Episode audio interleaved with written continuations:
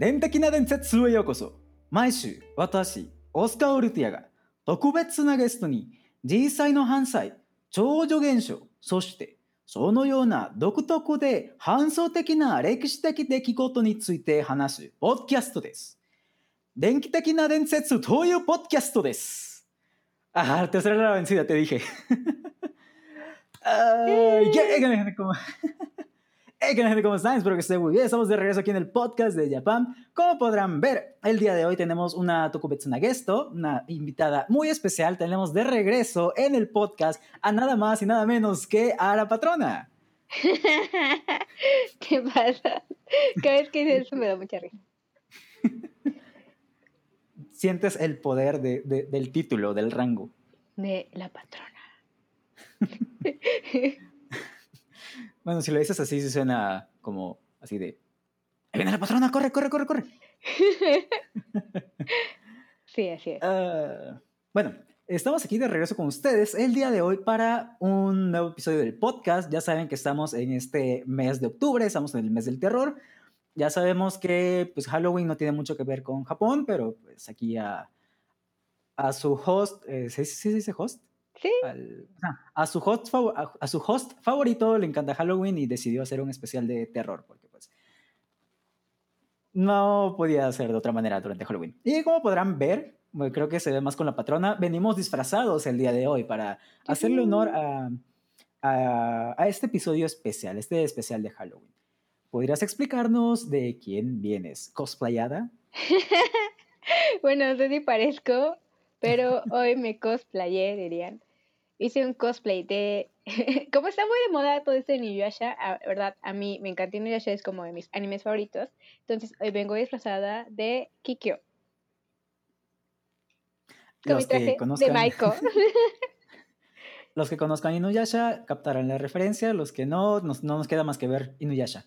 Y, por cierto, ya se, bueno, probablemente cuando haya salido este podcast ya se haya estrenado la temporada que sacaron ahorita. La nueva. ¿Cuándo se estrena? El 3 de octubre. ah, sí, entonces probablemente, porque esto se va a estrenar el jueves después del día en que estamos grabando este video. Así es. Después del día primero. eh, y en mi caso yo sé que no se nota, estoy consciente de eso, pero vengo cosplayado, de, o intento de cosplay, de mi personaje favorito de Resident Evil, de Leon S. Kennedy. En particular en su versión de Resident Evil 6, al principio de su campaña, donde están en Tall Oaks. En, es al principio del juego, que tiene su playerita roja, camisita azul y chamarra. Y yo sé que no es la chamarra, pero no me alcanza para la chamarra. Dale corazoncito, manita arriba, sí, sí, nos cosplayamos chido. Hasta me dejé el cabello largo, por cierto. Uy, sí.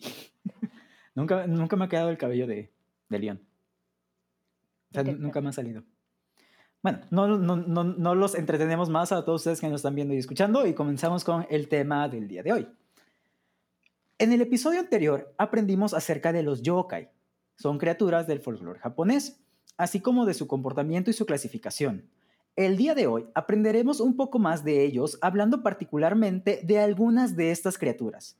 Sean bienvenidos pues a la segunda parte del episodio de los yokai. Voy a poner unos aplausos de fondo o algo así. Por favor. Sí. eh, no vamos a hablar de los yokais más famosos o los más conocidos. Eh, no vamos a hablar, por ejemplo, de los Oni o del Kitsune o u otros yokais como más conocidos. Vamos a entrar. Eh, ¿Has visto el meme del, del, iceberg donde van como metiendo teorías de conspiración cada vez más, más, más fukai, más profundas, más, más así como, what the fuck? ¿Memes del iceberg? En realidad, Ajá. no. Oh.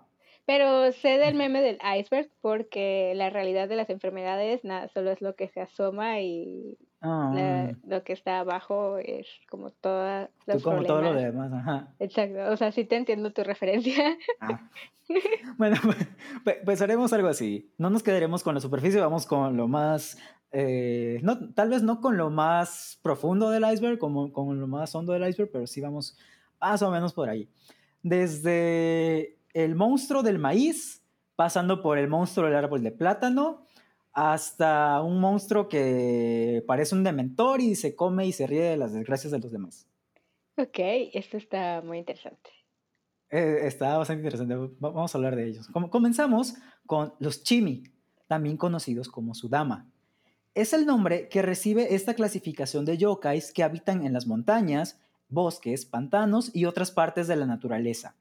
Su nombre significa monstruo de la montaña. Poseen un rostro con características humanas, así como cuerpos con forma de bestias se alimentan principalmente de las entrañas de personas muertas y son conocidos por llevar desgracias a todos los lugares donde se encuentran estos seres. También, sí, así me quedé cuando leí acerca de los chimin. Chimi. Y su nombre hasta suena tierno, ¿no? Es como chimi, como un parecido como con chibi y hasta te hace como asociarlo como así. Pero, ¿qué cosas? O sea, e, escuchas Chimi y te imaginas una bolita rosa, todo que, que da saltitos y arcoíris y todo eso. Ándale, como un Kirby. bueno, que tal vez Kirby no se alimenta de las entrañas de personas muertas, pero sí se alimenta de otros seres vivos. Tin, tin, tin. Ese momento en el que. en el que descubres que Kirby es un Chimi. Kirby es maligno tienden a portarse de manera violenta hacia los humanos, hacen que los viajeros se pierdan en las montañas y una vez que estas personas se encuentran completamente aisladas, si es que van en grupos o si van solos, si es que ya se encuentran completamente perdidas, proceden a asesinarlos para comérselos. Casual. Así quede. los que están viendo esto en, en YouTube podrán ver la reacción de cómo quedó.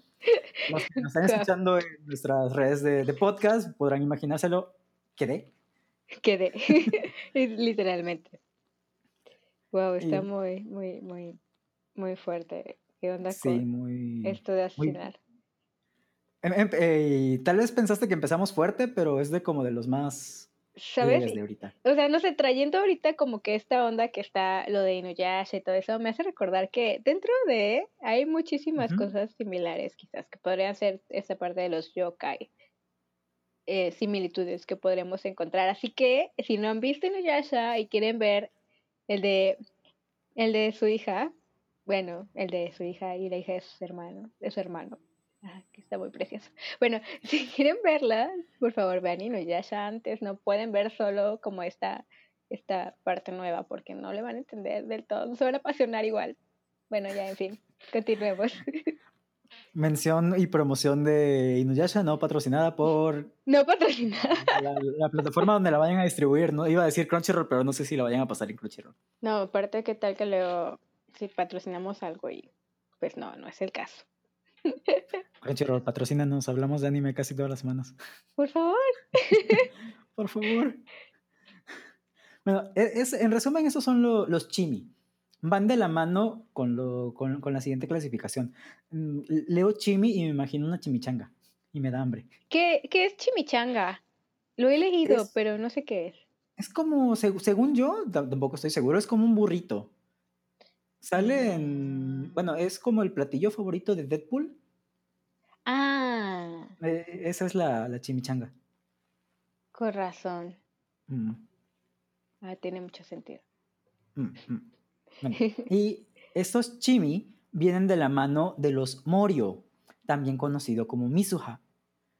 Ya por la palabra mizuha, con el mizu nos podemos hacer una idea, los que sabemos japonés, los que no les explico rápido. Mizu es una de las formas en las cuales el kanji de agua se puede pronunciar. Este término se utiliza para englobar distintos espíritus que viven en la, naturaleza. Mientras que los chimi son considerados kami de los bosques, los morio son los kami de las aguas. Podríamos decir que podríamos decir que los kappa son considerados morio. O sea, esto es como una eh, como una clasificación. grande, ¿no? Ajá, exactamente. Sí, sí, porque es como para meterlos. O sea, como, por ejemplo, nosotros somos humanos, pero ¿cómo clasifica esto? o sea, por decir perros y cada uno tiene una raza distinta de perros, así como esto, ¿no? Chimi y Morio. Morio, de esa manera. Mm. Eh, ah, sí. Por lo regular tienen la estatura de un niño de 3 años. Pueden tener piel roja o blanca, ojos rojos, orejas alargadas y por supuesto un hermosísimo cabello. cabello cuidado. Yo, yo creo que, no sé, con algún producto proveniente de las islas prohibidas de algún país donde haya agua mineral toda bonita para que quede el cabello precioso. Yo creo que sí. Yo creo que era del, que del capitán, del príncipe ese encantador, encantador. de Shrek. es que su mami sí que se lo cuida. Así es, exactamente.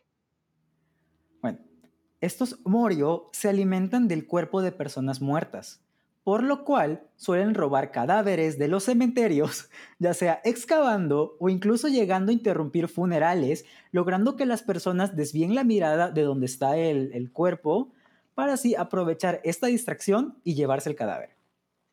Debido a este comportamiento, se tuvieron que crear métodos para evitar el robo de cuerpos a mano de estos seres. Wow, excelente analogía.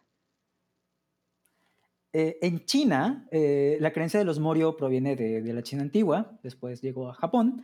Se cree que una de las formas de ahuyentar a, esto, de, ahuyentar a estos seres es plantar árboles de oak. No me acuerdo qué es oak en español. Ah, los, no recuerdo. los como maples, ¿no? ¿No sé eso? Ándale, eso, eso, eso. Ah, como árboles de maple afuera de los panteones. También se cree que los Morio le tienen miedo a los tigres Debido a esto, también se colocan como estatuas de tigres como a las afueras para ahuyentar a los, a los morio y que no se roben los cadáveres. Oh, de acuerdo.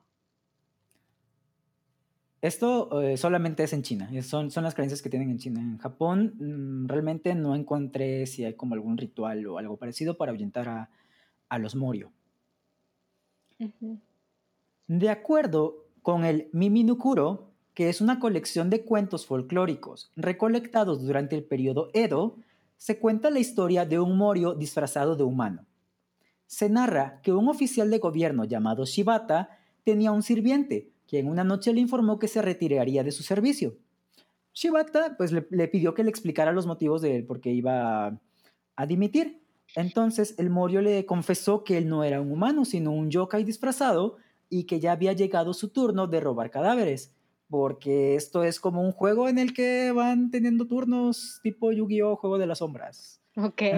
no, no, no, no, sé si tienen un turno específico para hacer su trabajo, pero eso, eso decía la leyenda, que ya había llegado su turno y que ya tenía que irse a robar cadáveres de algún lado. Está muy random, o sea, está como muy, o sea, no random, pero como muy intenso, ¿no? Esta onda. Y apenas estamos comenzando, es como, son como los más leves de los que vamos a ver o de los que vamos a, hablar el día de hoy. Ajá, eh, ya había llegado su turno de robar cadáveres, por lo tanto, al día siguiente tendría que marcharse a otra aldea para cumplir con su deber. Dicho y hecho, a la mañana siguiente, el sirviente había desaparecido, y al mismo tiempo, en la misma aldea que el yokai le había dicho a Shibata, descendieron nubes muy oscuras sobre un funeral. Cuando estas nubes desaparecieron, el cuerpo ya no se encontraba en el ataúd. Chon, chon, chon. Yo, cocara. Sí era un. En realidad, sí era un morio. Pero me parece raro que haya estado al servicio de un humano. O sea, porque por, lo visto. O sea, ¿por qué razón? ¿Cuál era como su objetivo, no? Ajá, o sea, si la leyenda hubiera mencionado que en la aldea robaban cadáveres y desaparecían de vez en cuando, tal vez entendería un, un, poquito, un poqué, un poquito el porqué del Morio en, en, ese lugar y por qué trabajaba para Shibata. Pero en realidad no, la versión que yo encontré no lo menciona y sí está como que, ¿por qué? Como por qué, ¿no? Ajá. O sea, como la razón o no sé cómo encontrar. Pues sí, o sea, como que lo había eh, como no inspirado, pero que lo había hecho tomar esa, esa decisión de, estar al servicio. Bueno, no sé. Bueno, tal vez estaba esperando su turno. Y era como Beetlejuice que está esperando su turno 3400 y cacho y apenas van como en el 7. Es real. Podría ser una, como una buena idea, una buena teoría. Eso. Sí, podría ser. Hay que, hay que este, empezar a hacer nuestra lista de teorías. Acerca del por qué Del Morio trabajaba con, con este individuo. Así es. Y bueno, esto es todo respecto a los Chimi y a los Morio. En realidad podríamos extender, extendernos más con ellos dos, con estas dos clasificaciones, pero en la, en, en la investigación que estaba haciendo me encontré con otros yokais que estaban como así de, ¿what? Muy interesantes. Sí. Bueno, no interesantes. Bueno, es que sí son interesantes. Pero juzguen a partir de lo siguiente que voy a decir. Son yokais que le parecen interesante a la persona, bueno, que les parecen interesantes a la persona que se aventó toda la saga de Sharknado porque la idea de un tornado de tiburones que incluso llegaba a viajar en el tiempo le pareció genial. Se me olvidó que tú eras fan de eso. Entonces, juzguen por dónde irá esta, esta idea de interesante. Ok, de acuerdo. De un fan de Sharknado. Si hay más fans, denle like. Por favor, que para que no me sienta solo. y sigan a Oscar. Hablo de Sharknado de vez en cuando y es en serio. Me gustaría decir que es real, no les está mintiendo. Ah. El siguiente yokai o el siguiente monstruo del cual vamos a hablar se llama Tomorokoshi no Obake. Los que sabrán un poco de japonés habrán reconocido la palabra Tomorokoshi. ¿Obake? Ahorita vemos qué es Obake. Para los que no hayan identificado la palabra Tomorokoshi, es como en japonés se dice elote. Obake. Obake significa monstruo. Si recordamos el episodio anterior, ah, olvídenlo, dejé al Obake fuera del, del podcast, el capítulo anterior. Jejejeje. Momentos, pero no se preocupen, aquí hablaremos del Obake. Aquí vamos a hablar de los Obake. Los Obake son monstruos.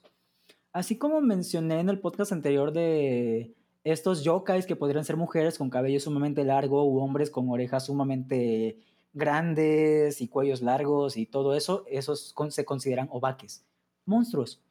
Vamos a hablar del monstruo del maíz. Suena como título de película de terror serie Mexicana. como las vacaciones y es que sí me lo imagino. no, sería muy triste. O sea, vamos a hablar de algo que podría salir en Vacaciones del Terror de Pedrito Fernández, o en Payasos Asesinos del Espacio Exterior, o en Tomates Asesinos, o en Ovejas Asesinas. Y me gustaría decir que me inventé todos esos títulos, pero si hay algún fan por aquí del cine de terror de serie B, habré reconocido los títulos. Saludos si es que hay alguien así y no soy el único que le gustan esas películas. Este, eh, bueno, cambiemos, sigamos, por favor. sí, sí, sigamos con el tema. Vamos a hablar del monstruo del maíz. Eh, se dice que son deformidades o mutaciones producidas en el maíz que los terminó convirtiendo en seres horripilantes. Son de carácter inofensivo, pero su apariencia llega a ser inquietante tenemos que conocer un poco y a, juzgar por tu cara, te estás imaginando algo que te da risa en lugar de algo que sea inquietante. Soy yo. Parezco inofensiva. Vamos a hablar un poquito de historia. El maíz fue introducido a Japón por, por, comerciantes portugueses durante el siglo XVI, casi a finales del siglo XVI. Fueron los aliens en realidad. Mm, es una teoría que tengo muy presente, pero pues la historia dice que fueron comerciantes portugueses. Y la historia del juego de cartas también dice que fueron portugueses, entonces no. Oigan, no es broma, no fueron los aliens, no me vayan a creer a mí. Eh. es una broma. Ni siquiera me fueron los aliens. No, no es cierto. El flujo del agua y la variación de la temperatura que había en Japón podía provocar anormalidades sobre los granos del maíz, dando la impresión de que fueran ojos o boca y esto, junto a una decoloración de las hojas o de los granos, o también y de los granos, dio pie a muchas extrañas historias sobre estos seres y al final se le atribuyó, se le atribuyó un origen espiritual. Una de las leyendas referentes al Tomorokoshi no Obake dice que durante el año 1845 uno de estos seres nació en una granja de Shinagawa. Lo que atrajo a unos espectadores curiosos fue la extraña apariencia de este yokai, pues se dice tenía forma de pollo. ¿Qué quedé? yo, también quedé. ¿Qué onda? Y, eh, o sea, sé que no me debería dar risa, pero es, un poco gracioso. El resto de la historia, escúchala. El dueño de esta granja tenía de mascota un pollo, que era muy preciado para él. Sin embargo, murió durante la primavera de ese año. El pollo, no el extranjero. Decidió enterrarlo en su jardín y una mazorca creció justo en el lugar donde se había sepultado, donde el granjero había sepultado a su mascota. Se dice que el pollo apreciaba tanto a su amo que su alma no pudo separarse de él, lo que provocó que se quedara atrapado en la mazorca que cobró forma de pollo, dando origen así a este Tomoro Koshino Obake. Wow, interesante y sorprendente. Es lo, lo que hablabas, es un poquito de relación que las almas, ¿no? ¿De qué de todo de las almas? Bueno, Porque ahorita no recuerdo haber mencionado almas. Sí, en el podcast pasado. Ah, ah en el pasado. de que el Hitai Kakushi les impedía pasar como al, ya sea al paraíso o al infierno y los mantenía aquí eh, en, este plano, en este limbo. Así que si no lo han escuchado, vayan a escucharlo. Es justo el anterior a este podcast. Está muy chido, es el inicio de nuestro especial de, de Halloween. Y pues como esta es la parte 2, el otro es la parte 1. bueno, es, en realidad esto, esto es todo lo que hay acerca del Tomoro Koshino Obake. No es mucho, no, no fue mucho lo que encontré, pero me pareció curioso de que a algo como un maíz le hayan dado este, este significado o esta apariencia, eh, que le hayan dado vida para convertirlo en un yokai, en un obake. Realmente Aquí en México no hay tantas historias así que yo sepa. Bueno, no hemos estudiado un poco quizás estos tales, estas como historias mm. o cuentos, pero pues yo creo que, o sea, somos mexicanos, inventan De hecho, ya acabo de pensar como en el, eh, en el equivalente. Cuando... Y no quiero ofender a nadie, sé que posiblemente alguien vaya a se vaya a sentir agredido, pero no es mi intención. Cuando luego las personas encuentran una forma o una figura en una tortilla, en un comal, en una cubeta, en una hoja, todas esas paraidolias. O el, de este me acuerdo mucho, cuando confundieron un muñequito de plástico de campanita con un hada real que fue noticia y salió en noticieros y todo fue eso. Fue una noticia, sí, sí, fue como viral. Sí, sí, me acuerdo. Sí, yo creo que este sería como el equivalente del Tomoro Koshinova que... Podría ser. Es que siento que esas cosas también pueden como ser parte de... Como un coco, por ejemplo. Ah, podría... Ah, ándale, podría, ser, podría servir como un boogeyman, como un coco. Mm. Niño, si no te portas bien, te va a comer el Tomoro Koshinova que... sí. O el Tomoro, el Tomoro Koshio va que en vaso no te va a traer nada en Navidad si no te portas bien. ¿En vaso? ¿O cómo le dicen trole? El trolelote. Ah, le dicen trolelote. Ay, no, sé. Bueno, es que, o sea, elote en vaso todavía te lo paso porque, pues, bueno, sabemos que es un elote y está en vaso, ok. Está en un vaso, pues. Pero trolelote, ¿por qué? Ese es el que dicen que supuestamente se utiliza aquí en Veracruz, ¿no? Pues no sé si se utiliza en Veracruz, pero personalmente nunca lo había escuchado hasta que empezó esta onda del troll, del esquite en base y que empezaron a hacer memes. Fue mm. que lo escuché, pero yo no lo había escuchado antes, la verdad. O sea, yo tampoco lo, lo había escuchado hasta que salió todo este trip del elote en vaso y que el trolelote y todo eso. Pero sí me acuerdo que hay uno que supuestamente se utiliza aquí en Veracruz, que no, aquí, aquí, se esquite y, punto. Exactamente, esquite, por favor. Vamos con. Eh, nos estamos desviando demasiado del tema. Ups. Vamos a crear una guerra en los comentarios acerca de cómo se le llama al, al esquite. Comenta cómo le dices tú al esquite, por favor. Ándale. El- La respuesta más creativa, pues. Chido. Iba a decirle, vamos a dar algo, pero no, no, no, no hay presupuesto. No, Si no, ya les hubiéramos dado un montón de cosas. Así es. Bien triste, ¿no? Bueno, Sí, continuamos. Bueno, pero nos puedes apoyar aquí en Coffee. Ah, está de, creo que sale de este lado. Arriba de donde Ah, estoy sí, yo. arriba de ti. Ya en el, ya el, en el banner. Mm. Nuestro siguiente yokai se llama Basho no Se. Basho no Se. Son espíritus que habitan en los árboles de plátano japoneses. Son nativos de las islas de Okinawa. Suelen aparecer como rostros humanos en las hojas de estos árboles. Quiero que se hagan la imagen de un árbol de plátano con las hojas colgando y que veas una cara ahí. Podría ser. No sabemos qué tal que estaban como un poquito mareados, no sé, nauseosos esos días y pudieron ver algo así. En lo personal no creo que me diera miedo, me iba a dar como más risa.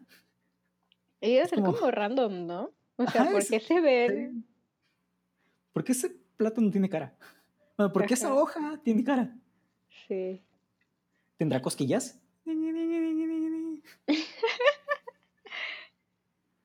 Así Bueno. que Son seres casi inofensivos hacia los seres humanos y no suelen mostrar patrones de agresividad, limitándose solamente a espantar a las personas que aparecen cerca de ellos. Por ejemplo, en una de las historias donde podemos encontrar a este yokai, se cuenta que un Basho no Se adoptó la forma de una joven mujer y se le apareció a un monje budista que se encontraba meditando cerca y le preguntó, y cito, ¿incluso una planta inanimada puede alcanzar la iluminación? Eso sí sería muy random.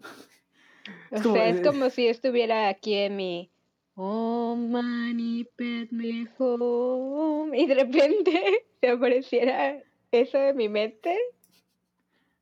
¿O cómo? No, es- es- es- según la leyenda se le apareció a un lado, pero me, me imagino ahorita que, que como si estuvieras en, en meditación y en lugar de aparecer el vaso, no sé, apareciera una llama y te dijera, hola, ¿qué hace? Ay, no alpaca. ¿Alpaca? "Ah". Qué extraño. Sí. Basho son los árboles es, eh, de plátano. Mm. De hecho, la, es como creo que la especie del, del árbol se llama Musa Basho. Mm. Musa Basho. No estoy del todo seguro, no lo pude comprobar. Musa, Musa Mm, Basho. Musa, hai. Qué interesante, no sabía eso. Pese a lo anterior, puede haber ocasiones en las cuales estas criaturas se muestren de forma hostil ante las personas, y hay historias en las cuales se cuenta que estos seres pueden llegar a acosar y embarazar mujeres. Sí, esa misma cara puse cuando leí esta parte. O sea, esto es ultra traumático. Sí, de por sí estamos así como que en shock porque nos matan, nos violan. What the hecho, fuck? Creo que esta historia salió a raíz de eso. O sea, como forma de prevenir. Por lo siguiente, en ese entonces se les solía alertar o advertir a las mujeres que no caminaran cerca de un árbol de plátano pasadas las 6 de la tarde, como le gustaría a Carlos Trejo. Eh, Carlos Trejo tiene un trip aquí con las 6 de la tarde. No sabía. Sigue Pues, existiendo es- Carlos Trejo. Mm, Que yo sepa, sigue vivo. O sea, sí, pero como haciendo cosillas. Ah, haciendo como investigaciones, creo. Ajá, Creo. El último que supe de Carlos Trejo es que tocaba en una banda. Que lo golpearon también. También. Mm. Pues se dice que estos árboles pueden tomar o podían tomar la apariencia de un monstruo o de un hombre e inmediatamente las mujeres quedarían embarazadas. Entonces, por esto yo me imagino que sacaron la historia como manera de alertar que no caminaran cerca de esas zonas. O sea, no, no sé, no sé bien cómo son los plantíos de, de estos árboles, pero pues me imagino hay varios y podría ser como para que una persona se pudiera como esconder ahí. Quizás eran lugares muy solitarios, o sea, o donde casi no circulaba como gente. Entonces, sí podría haber sido esa una opción como prevención, ¿no? Ajá, yo me lo imaginé de esa manera cuando ya investigué esa otra parte. Ya también sabemos que muchas leyendas se le suelen, o muchas historias acerca de monstruos y todo este tipo de, de situaciones en la antigüedad se, utiliza, se utilizaban para advertir sobre catástrofes o crímenes o no pases por aquí porque matan o todos, todas esas cosas. Entonces también me, me, imagino que es algo similar con la historia del Basho no sé. Mm. Después de nueve meses, el bebé nacería. Sin embargo, este poseerá colmillos como si se tratara de un demonio. Se dice también que pasado un año después del nacimiento del bebé, la mujer daría a luz a otro ser similar.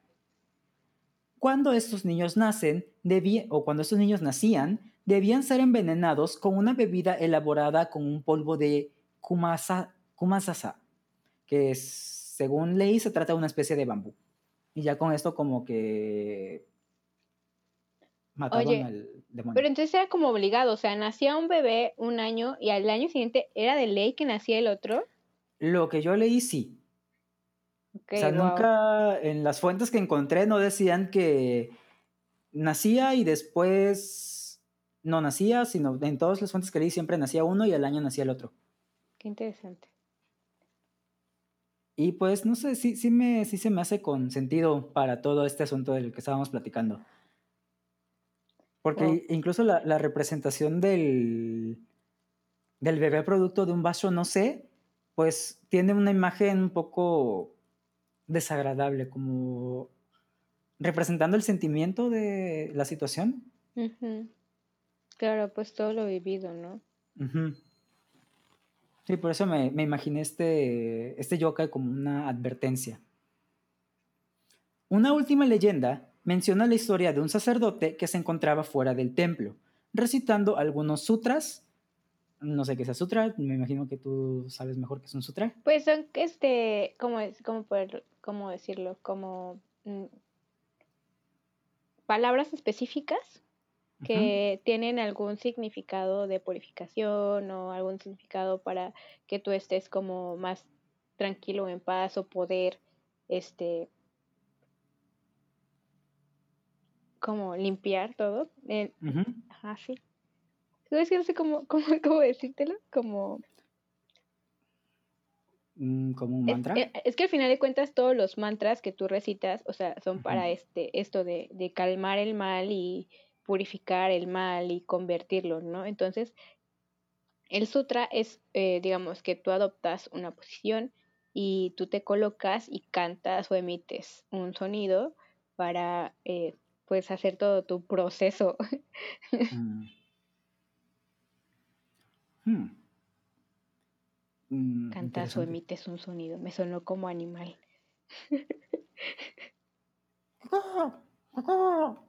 No sé qué, animal intenta hacer, pero intenta ser un animal. Si alguien sabe qué animal era ese, puede comentarlo, por favor. Tiene como un. Eh, como una gallina. Sí, ¿no? es que no me acuerdo cómo hacen las gallinas. Mm. Pero, pero, pero, pero. Bueno. te, te, puedo, decir cómo hace un zorro. ¿Cómo?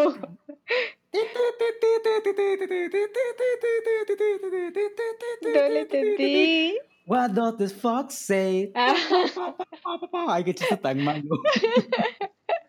Ah, si recordaste esa canción, dale like también. Ya me perdí. Ah, ah estabas o te quedaste en que recitabas otras. En, los otras. Mm. Estos, estos pequeños como letras, discursos, eh, bueno, lo hacen como en forma de cantos o como, cada quien, como cada quien. O sea, va a depender de la persona. Mm. Pero pues todos tienen este sentido como de liberación. ahora tiene sentido que un sacerdote este, budista lo hiciera. Sí, de hecho, de hecho son del budismo. Bueno, comparten, comparten rasgos con hinduismo también, esta cuestión del sutra, pero mm. pues, pues ahí es que tiene muchas cuestiones mezcladas, o sea, en esta onda de, de, de la meditación budista o meditación hinduista, o sea, eh, como que se mezcla. El otro, bueno, o sea, no, no va para este podcast, pero el otro día estaba escuchando una plática sobre cómo nació toda esta cuestión del zen. Y, o sea, realmente eh, está todo junto con pegado. O sea, es una cuestión que podemos decir, este, china, porque su origen, o sea, tiene unos amplios rasgos chinos, pero que se fue diseminando por varias culturas y fue adoptando una terminología diferente de acuerdo, pues obviamente al idioma que mantenían. Entonces está súper, súper interesante cómo se fue transformando como poco a poco, fue bajo varios, este, pues en este caso, podríamos decir, figuras como Buda, o sea, dependiendo de cada una de, de sus, de sus religiones o de lo que profesaban pero al final de cuentas, o sea, la raíz es, es como la misma, o sea, entonces, pues podemos decirle, podríamos decir que los sutras pueden ser eh, budistas, ¿no? O podrían ser también hinduistas en algún punto. Me gustaría escuchar un podcast eh, tuyo hablando sobre todo esto. Estaría muy padre. Hay así que. Hay que programarlo. Terminando el especial de Halloween. Ay, no quiero que termine el especial de Halloween, es tan bonito. Pero si apenas se está empezando. Pero es que está bien bonito, es Halloween. Terminando los especiales de Halloween. Ah, se llama el programado, listo. Tendrán un especial de eh, meditación, de budismo, de hinduismo, de todo esto que acabamos de escuchar en noviembre. Ténganlo por seguro. No sé por qué señalé el micrófono. Y yo no sé por qué hiciste ese sonido raro. Bueno, nos continuabas mm. comentando de el, el monje ah, que estaba recitando sutras, leyendo, no sé si leyendo o recitando. Bueno, el, eh, la leyenda decía recitando. Mm. Cuando una joven mujer se le acercó e intentó seducirlo. Con este tipo de historias nos podemos dar cuenta de la, como de la mentalidad de, de, ese entonces. Hecho por el cual el sacerdote explotó en cólera y apuñaló con su espada a la mujer quien salió corriendo. Yo me pregunto, ¿por qué el monje tenía una espada a un lado mientras estaba meditando? Es súper random, ¿no? Se supone que es un monje y que ellos, pues, no usan violencia como tal. O sea, y, también estás meditando para liberarte de, algo y tienes una espada al lado. Y aparte, pues, si estás, o sea, si estás en un estado completo de meditación, no necesitas como caer en tentaciones. O sea, tú estás en tu estado de meditación. Se supone que nada puede perturbarte. Yo me imagino que el individuo se sintió perturbado y por eso estalló en cólera y aplicó lo del filero. Podría ser. Pero, ¿por qué tenía una espada? Oye, pero súper random, ¿no? Porque, o sea, cualquier otra cosa, pero una espada es la que, es, una espada es la que debió traer, no, un hombre es lo que debió traer. Trae a casa una espada. Perdón, me acordé de Mulan. no había entendido hasta ahorita. Sí, dice, trae a casa una espada. Un hombre es lo que debió traer.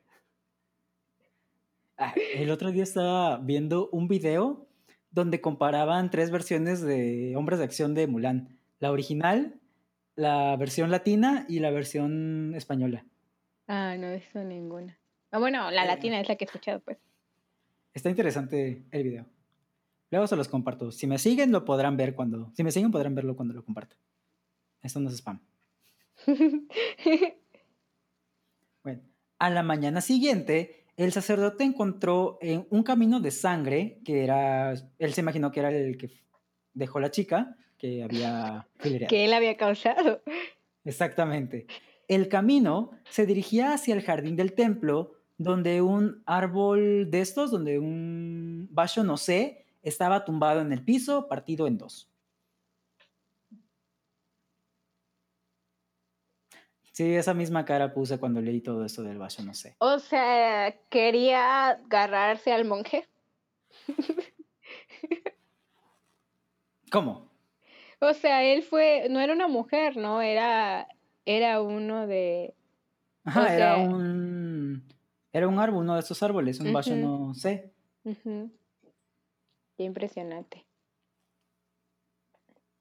¿Y por qué al monje? No tengo idea, me imagino era quien tenía cerca. Bueno, aunque hay muchas cosas random ahí, pero está bien. Demasiadas. no Eh, me to- quejaré. Todo este yokai está bien random. Sí. Desde el hecho de que encuentras hojas con caras, es como que. ¿Por qué? ¿Qué está pasando? Digo, o sea, me conozco lo suficiente como para asegurar que si me lo llegase a topar, me daría risa en lugar de darme miedo. Yo no sé, yo me quedaría como pensando de qué onda, qué está pasando. No sé. Eh, es como Cosmo con Pudín, dijo Pu, luego Din. y no sé por qué me dio risa. Ah, me dio risa dice, pero después ya no. Ahora me siento mal porque me dio risa. No, está Es, bien. eh, Las personas se ríen de cosas diferentes. es algo similar, bueno, en, mi caso sí veo uno de estos. Pero vamos a dejarlo hablar de este, ya, ya. Dejémoslo en el pasado. Nuestro siguiente yokai se llama Yonaki Baba. Baba, con doble A al final. Babá. Baba. Mm. Es un yokai que posee la apariencia de una mujer anciana, muy flaca, cabello descuidado y una bata holgada. Ella se aparece afuera de las casas donde una gran tragedia haya ocurrido, atraída por la infinita tristeza que existe en aquel hogar, como un dementor que también se siente atraído como por estos sentimientos. Como un dementor. Ah, te queda chido el cabello así. De hecho, me recordaste a Ada Wong. ¿A quién? Eh, Ada Wong es la como partner in crime de Leon. Ah, O sea, si, si- si siempre que Leon está metido en un brote zombie, Ada también está ahí matando zombies. muy bien, excelente. Eh, eh, te digo, el Yonaki Baba es como un dementor. Durante la noche, ella permanece llorando afuera de la casa. Pero a pesar de que podríamos llegar a pensar que este yokai puede compartir la tristeza de las personas, en realidad, o una de las cosas que se dice, es que se está burlando de los que sufren. Como Qué Nelson de los. Simpson. Ay, perdón. No vi los Simpson. Ah, no, es que te hayas perdido de mucho. Solo de Me esta referencia, pero. Haz de cuenta que en Los Simpson algo sucede, Milhouse se cae o Milhouse le pasa algo. Milhouse es el amigo de Bart, del cabello azul y lentes. Y Nelson se, se ríe de o algo así. Creo que esa risa me suena. Es como la risa más famosa de Los Simpsons. Se, se utiliza mucho como para estas cosas de burla de De acuerdo. El llanto de este yokai puede ser tan contagioso que todas aquellas personas que lo escuchen no puedan hacer más que llorar. Ella regresará noche tras noche a la misma casa y, de acuerdo a la leyenda, aquella familia quedará indudablemente en la ruina. Casa donde desaparezca el Yonaki Baba, casa que va a sufrir por el resto de la eternidad. Interesante.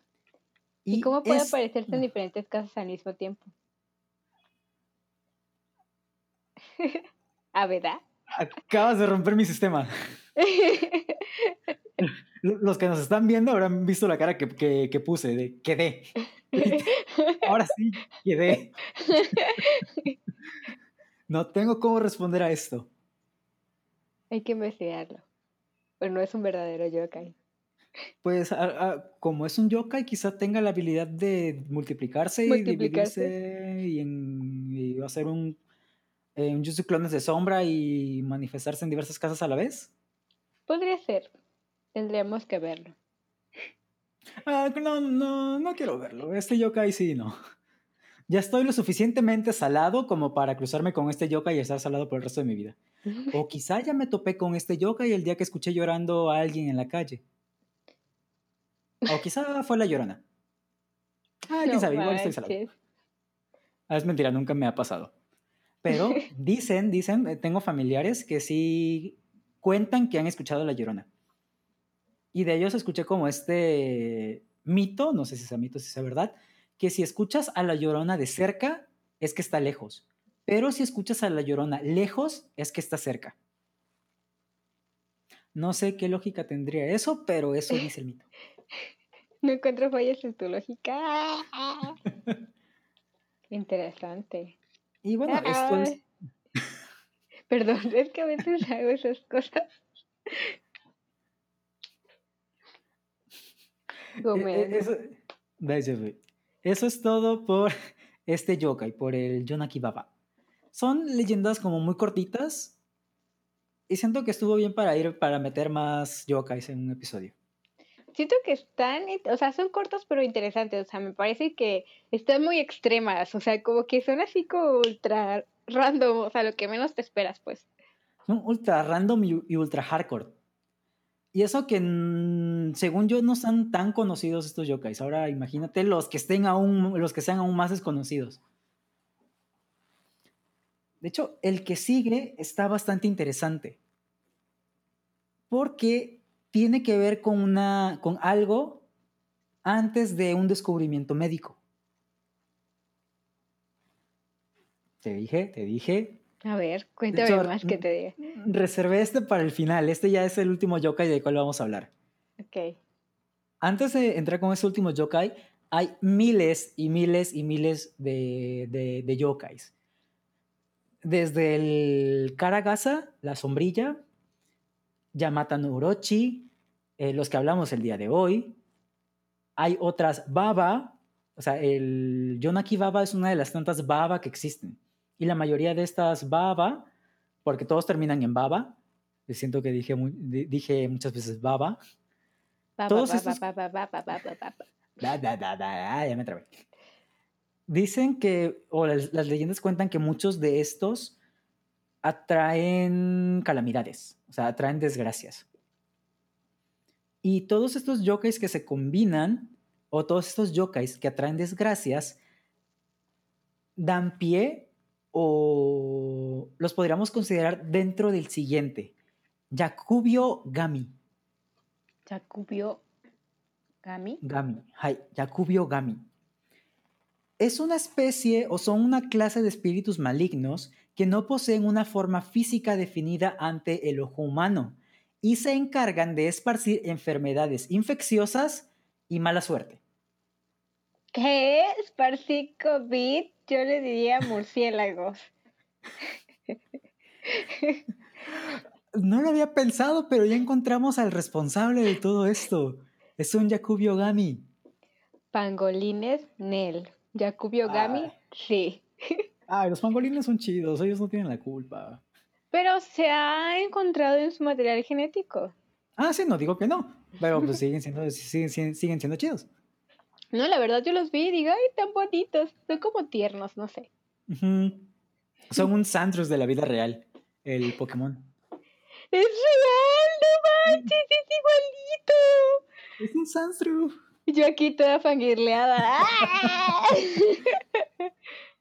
no manches. Con razón yo decía que se me asemejaba a algo que había visto antes, pero todo tiene sentido ahora.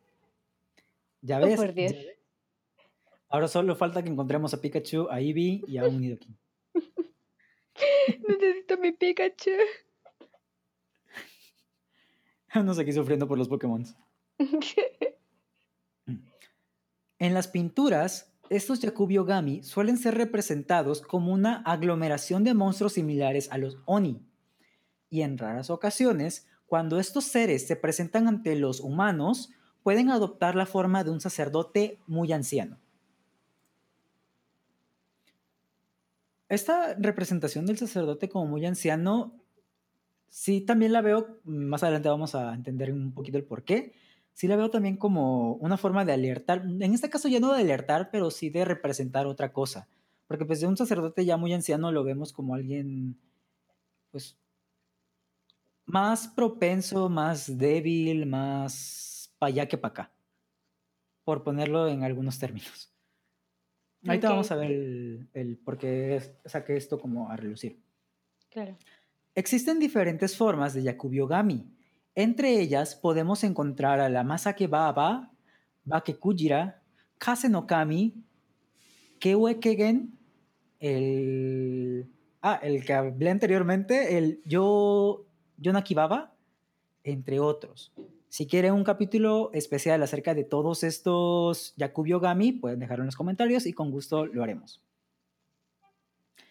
Estos espíritus suelen viajar de persona a persona y de lugar en lugar, esparciendo numerosas enfermedades y mala suerte a donde sea que vayan. Ellos suelen embrujar a una persona a la vez. Aquí ya no me puedes romper con la pregunta de cómo le hacen para visitar distintos lugares a la vez. Aquí es uno por turno. Durante un corto periodo de tiempo, partiendo después hacia otra víctima, ya una vez que la persona a la que hayan estado molestando haya quedado completamente infectada. En el área este de Japón, durante la octava noche del segundo y duodécimo mes del antiguo calendario lunar, dos yokai viajaban de casa en casa para llevar un registro de los actos malvados que las personas hayan cometido. Algo así como el registro de Santa Claus donde dice si te da regalos o te da carbón. así es. Dicho reporte, porque organizados y todo, ¿eh? se hacen su reporte, formato, impreso. O sea, literalmente eh, está más organizado que Iba a decir una organización de aquí de México, pero no puedo decirlo. De hecho, tuve que eliminar un chiste del podcast anterior por lo mismo.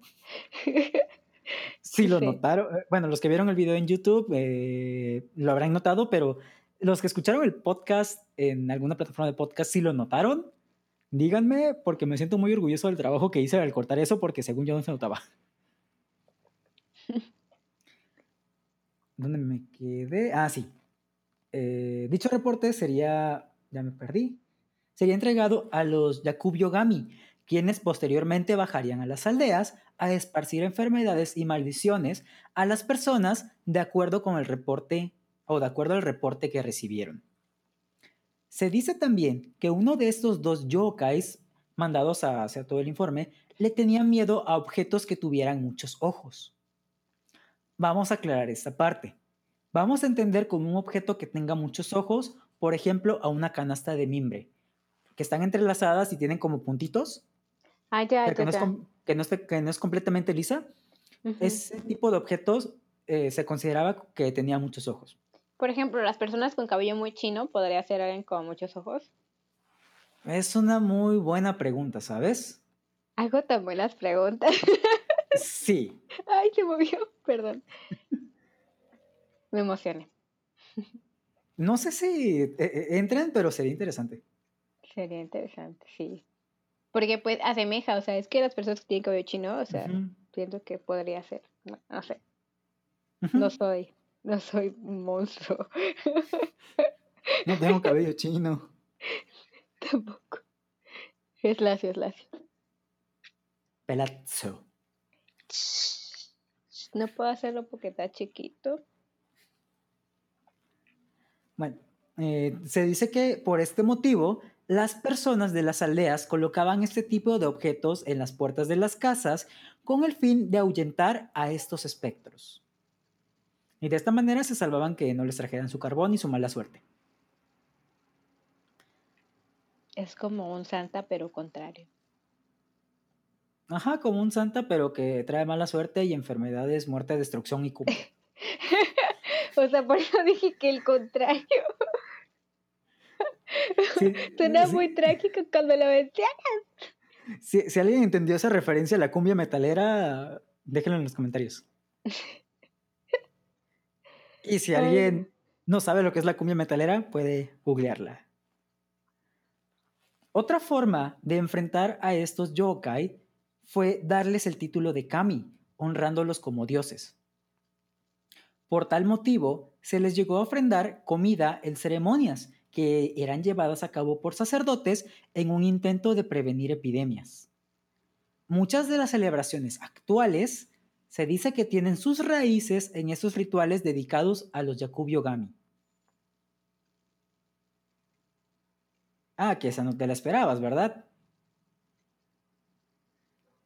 Yo sabía que esa. ¿Por qué les hacen rituales? para que no aparezcan. Para calmarlos, para calmar su, como su ira. Wow. No puedo decir nada más. Es como, es como si un Yakubi Ogami estuviera aquí. Bueno, o sea, no aquí. Yo sé. y te parece no así.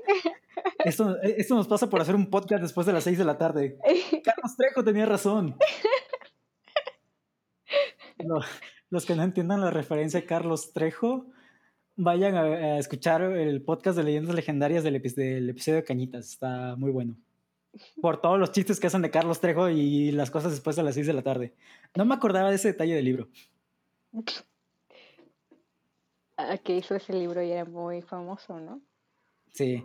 De hecho, sí me acuerdo que en los libros del Rincón, que había en la primaria y todo eso, estaba el libro de Cañitas.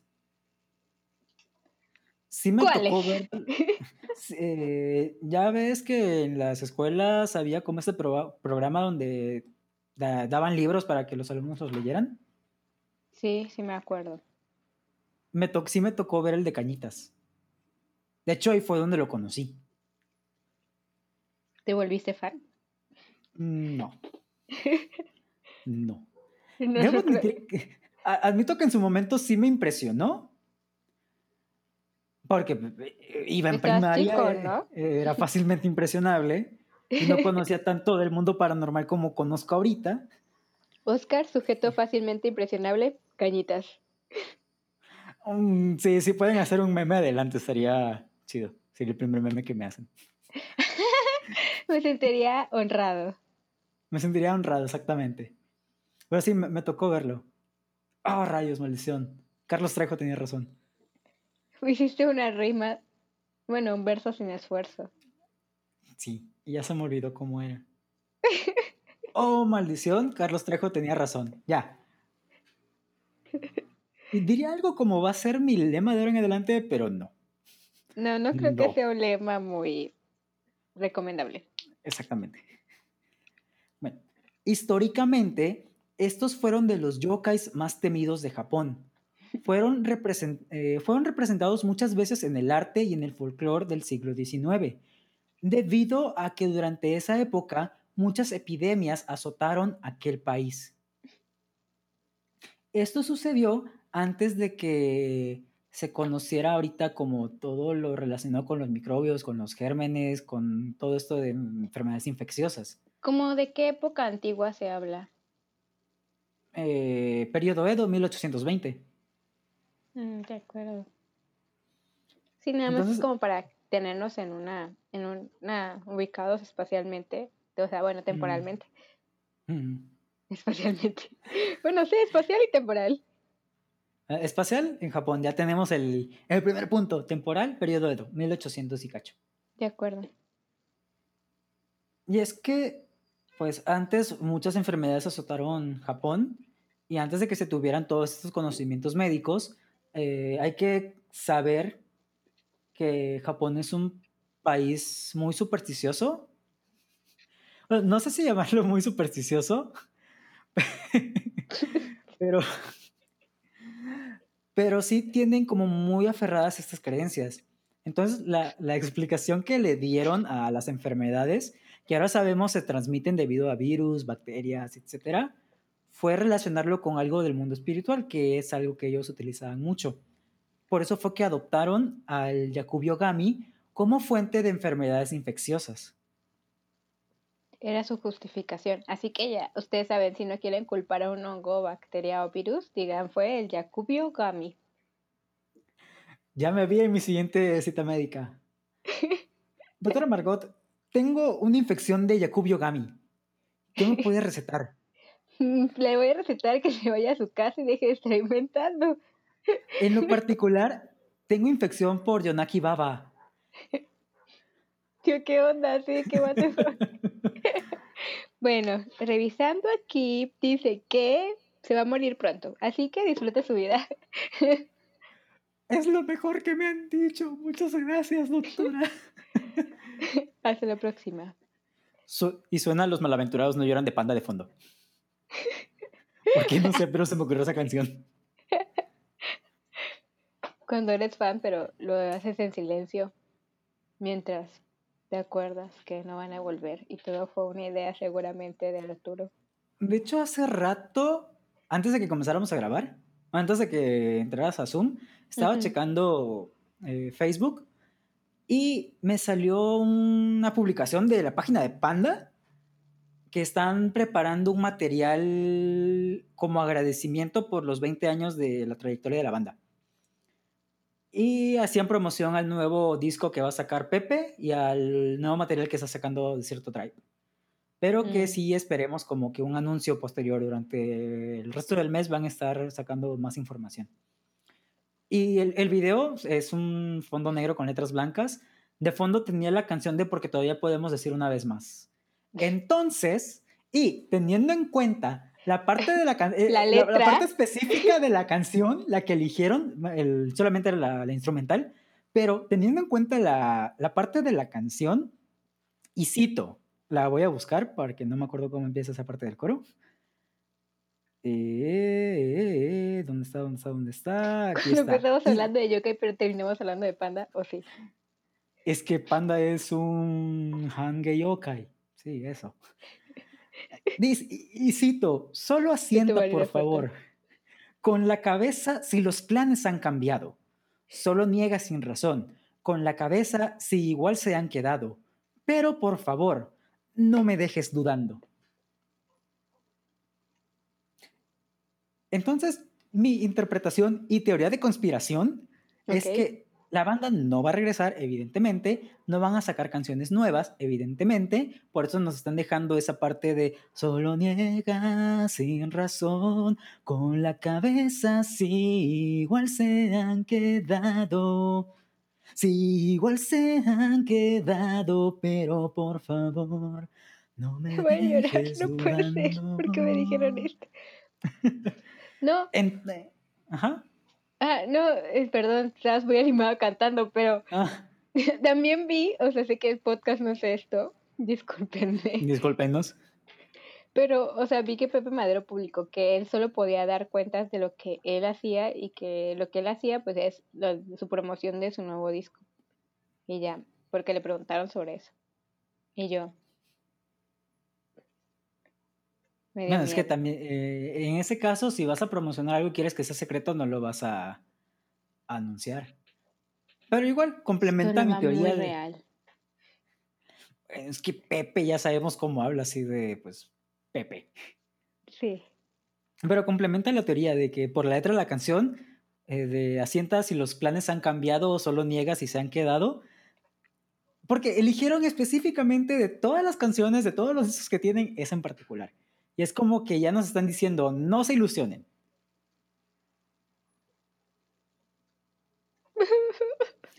No voy a llorar aquí, obviamente. al, rato en su cama.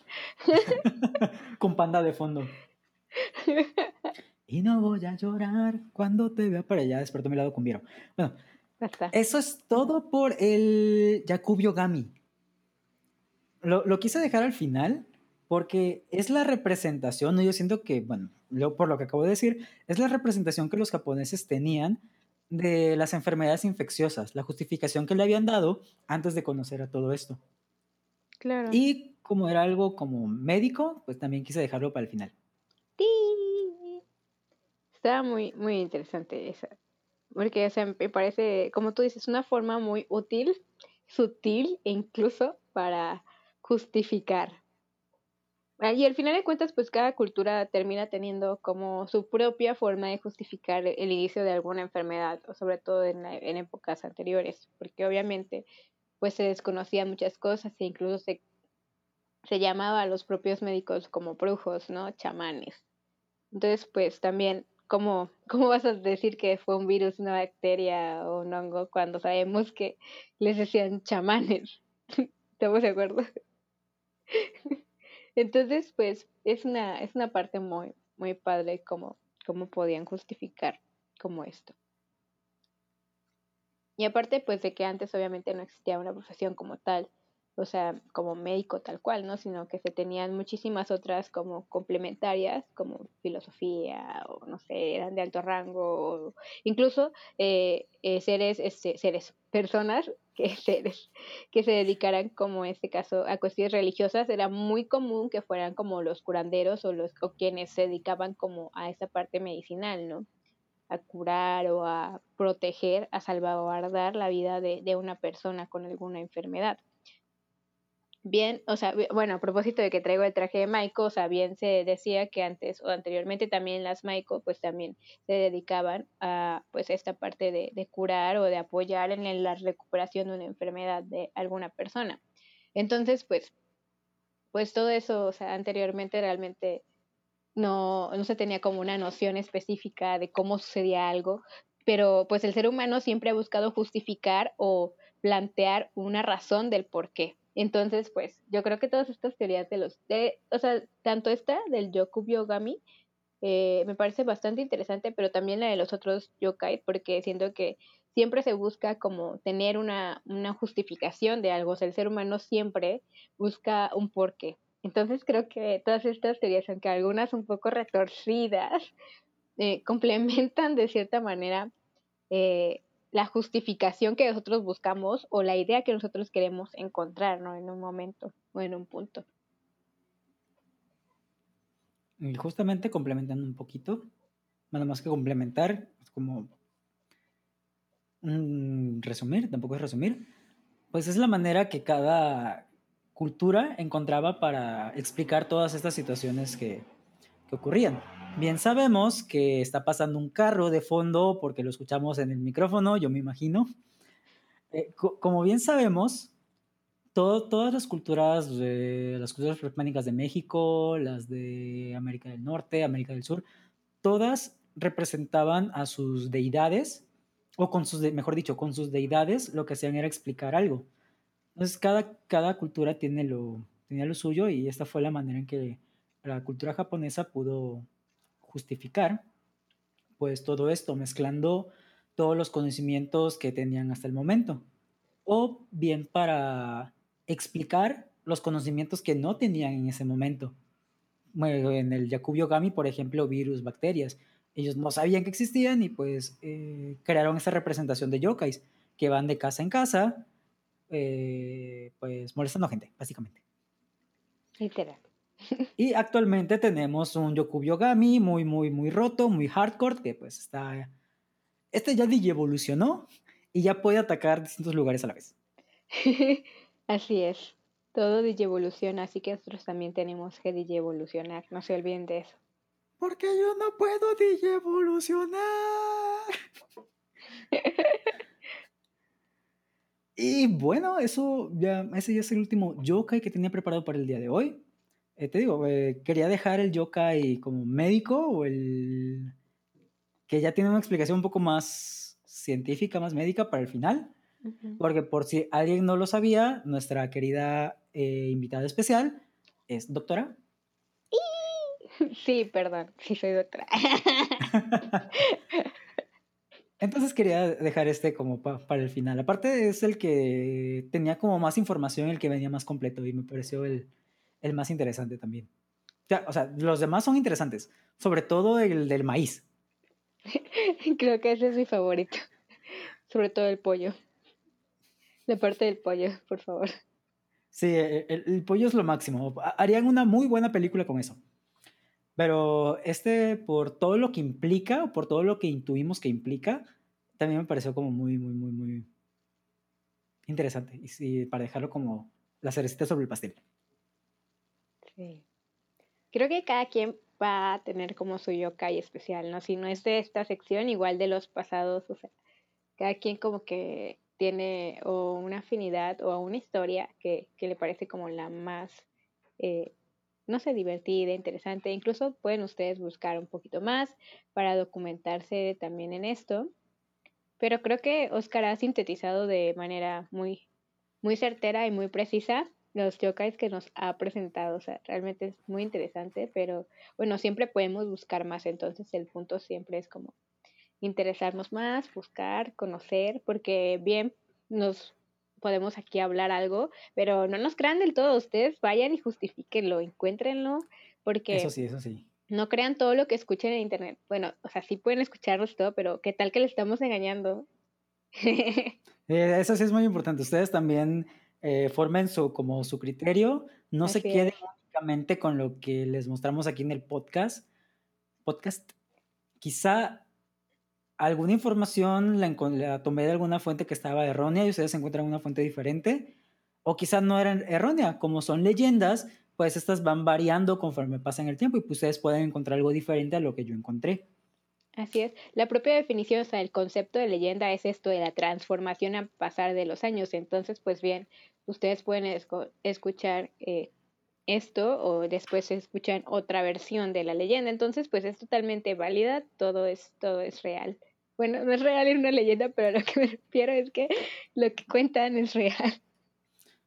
Diga, en las famosas palabras de Paxandaxa, panda, todo es mental. Ellos estaban adelantados a nuestra época. No, no lo supimos apreciar. Como cuando empezamos hablando de yokai y terminamos hablando de Paxandaxa.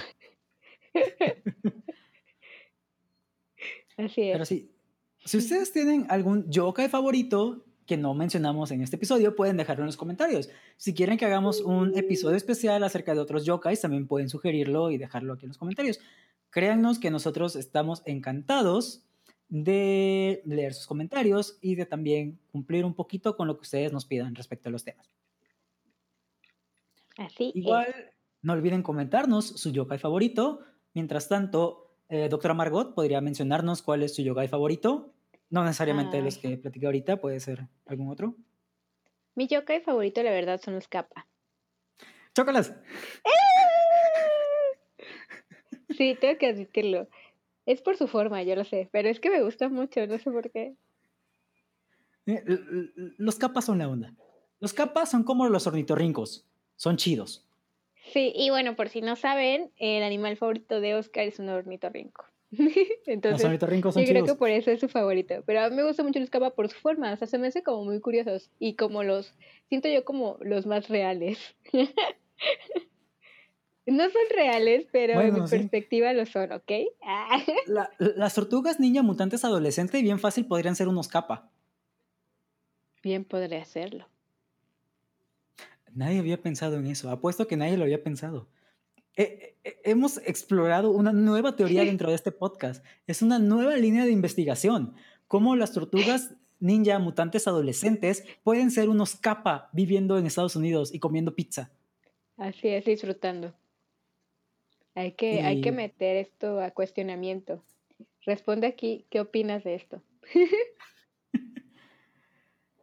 y bueno, iba a mencionar a mi yokai favorito, pero Doctora Margot se adelantó. Eh, mi yokai favorito también son los kappa, por la forma. Que, bueno, en representaciones como chibis están bien bonitos, pero en representaciones un poquito más. Llamémosle realistas, monstruosas. Ya están más monstruosos. Como una tortuga ninja mutante adolescente. Pero algo que me parece curioso del kappa, aparte de su pico de pato, es como son educados y si tú los saludas y les haces una reverencia, ellos también te saludan y te hacen una reverencia. Me parece también un poco triste esa parte, porque de acuerdo a la leyenda, si un capa te saluda, pues por si no lo sabían, los capa tienen como la cabeza hueca y dentro tienen agua. Eh, algunas leyendas dicen que si se les cae el líquido que poseen en su cabeza, se desmayan. Otras leyendas dicen que se mueren. Entonces sí me parece un poco triste esa parte de que tú los saludas así bien buena onda y el capa también te saluda buena onda y se murió. Va a morir pronto. Sí. Pero, o sea, los capas son chidos. Los capas son como los ornitorrincos, son chidos. Si quieren saber más sobre los capa, pueden visitar el blog de Japan, donde ya hay un artículo sobre los capa. Solo ponen capa e-japan blogspot. De hecho, eh, cuando estaba buscando las imágenes de los show notes del episodio de hoy, o sea, los que ya, se, los que ya están en la página, busqué yokais y uno de los resultados fue el blog de Japan. Como de los primeritos. Muchas de estas entradas, creo que, no sé si tú escribiste algunas, también las escribió Rock Aquexal, lo pueden seguir en Instagram, así está, y lo encuentran. Él también era como muy fan de, todo esto y, había, ha colaborado también con Iyapam. Los yokai son chidos. Sí, lean sobre yokai. Aparte de ahí se pueden dar cuenta y explicar muchas cosas que hay en los anime, de verdad. Ah, sí, eso, eso es muy cierto. Muchos yokai tienen su versión anime y del comportamiento que ellos tienen es, el, es su comportamiento según la leyenda o digámoslo en la vida real. sí. entendiendo un poco más de estas criaturas, de estos monstruos, podemos entender un poco más el, el anime. Eso. Sí. O saber por qué es así o por qué sucede de esa forma. Ajá, ¿por qué, se comporta de tal manera? ¿Por qué eh, roba dinero? ¿Por qué come un pepino? ¿Por qué se la pasa llorando fuera de una casa trayendo desgracias o todo eso? De hecho, hay un anime, yo no lo he visto, que se titula Yokai Watch, que supuestamente es como un, bueno, como yo lo entiendo. Es, es de los relojes, ¿no? La verdad no sé. Sé que es un tipo Pokémon, pero con yokais. Sí, creo que sí creo que fue muy famoso hace un tiempo y los niños compraban como sus relojes. A ver, quiero sacarme, salirme de la duda. Sí, eh, fue muy famoso, no sé qué tanta relevancia tenga ahorita, pero sí, básicamente. Sí, sí, ese es el que te decía de los relojes. Ah, es verdad. Si quieren saber un poquito más de yokais, me imagino podrían ver el anime de Yokai Watch. No sé qué tanto hablen de yokais, pero pues son yokais, los yokais son chidos, nunca está de más saber. Están muy tiernos, oigan, sí, vayan a verlos. Sí, los dibujos de los yokais están bien bonitos. Eso no lo voy a negar, sí los, sí los vi. y bueno, creo que este episodio, deja ver si puedo ver la duración. Ah, no, no está tan largo, pensé que iba a ser más largo. Teniendo en cuenta que estuvimos grabando el intro como 10 minutos, llevamos una hora con 10 minutos de episodio. Súper. Pensé que llevábamos más. Es que pareciera más, pero porque hubo pruebas de sonido. Demasiadas. Valoren lo que hicimos para que este podcast saliera a la luz. Cada vez estamos haciendo más esfuerzos para que los podcasts salgan más chidos, ustedes los puedan disfrutar mejor. Y dentro de poco, esperemos, podamos contar con un equipo mejor para traerles mejor calidad. Y quizá en algún futuro, quien quita, no sé, yo no sé, tú no sabes, él no sabe, la niña no sabe, nadie sabe, nadie supo.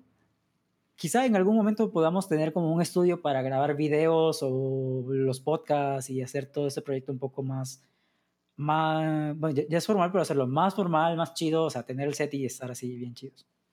Así es. Si, nos apoyan con un like, con un comentario, con un eh, like, comentario favorito y todo eso, nos apoyarían a llegar a esa meta un poquito más rápido. Sí, compartiendo el video, si no pueden, así que, no, pues yo no puedo donarles en Coffee, compartan el video, compartan el podcast con sus amigos, con, no sé, con las personas con las que mejor se llevan, con su familia también, ¿por qué no? Y de esa forma nosotros nos ayudan suscríbanse al canal, suscríbanse a nuestros podcasts, suscríbanse a nuestras redes sociales.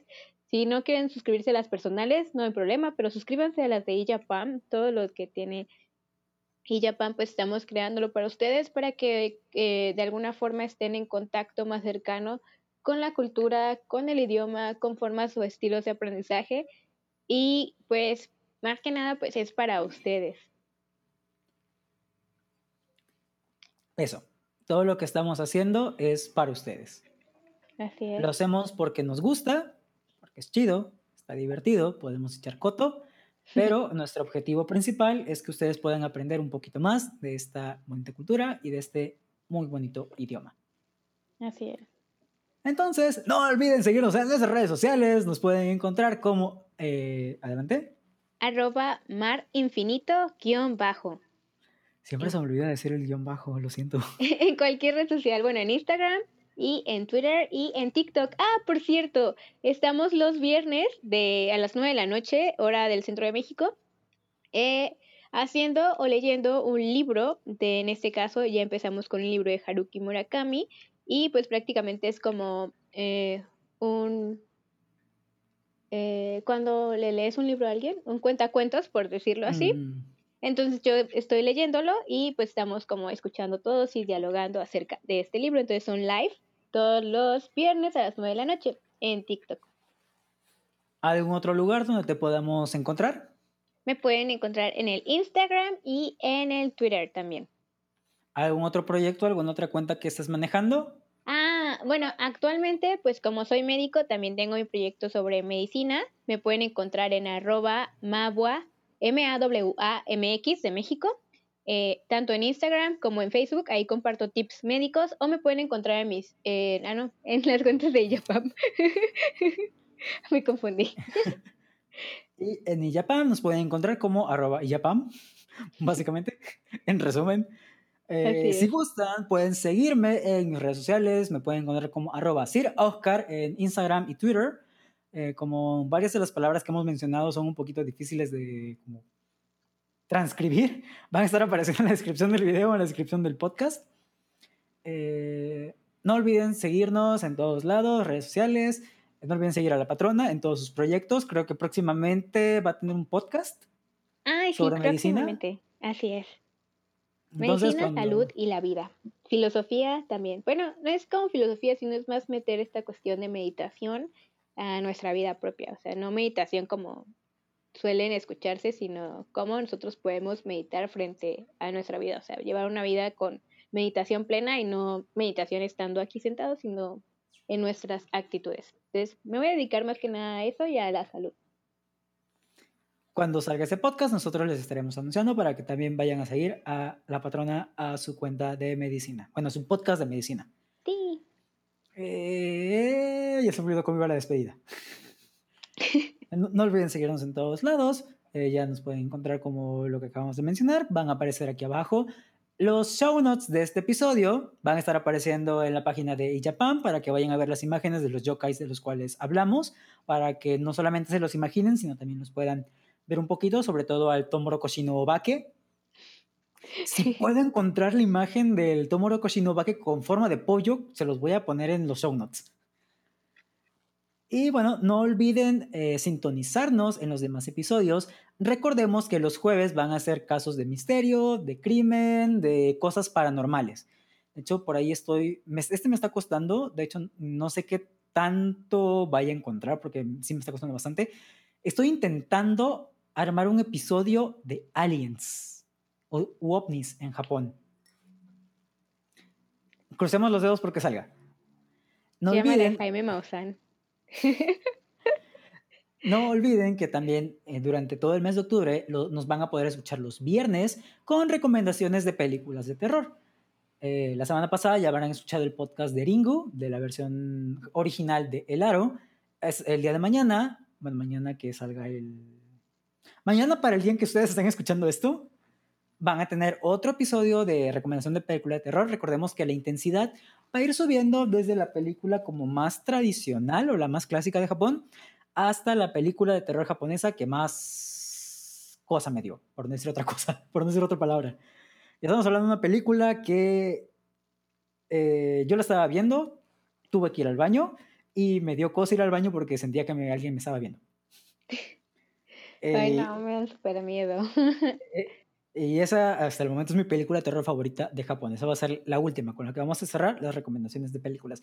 Y no se olviden también que los martes van a poder encontrar historias de terror o bien más historias de yokais de Japón. Eh, si escucharon el de esta semana, ya sabrán más o menos de que, cómo va a ir la, la tirada con estos episodios.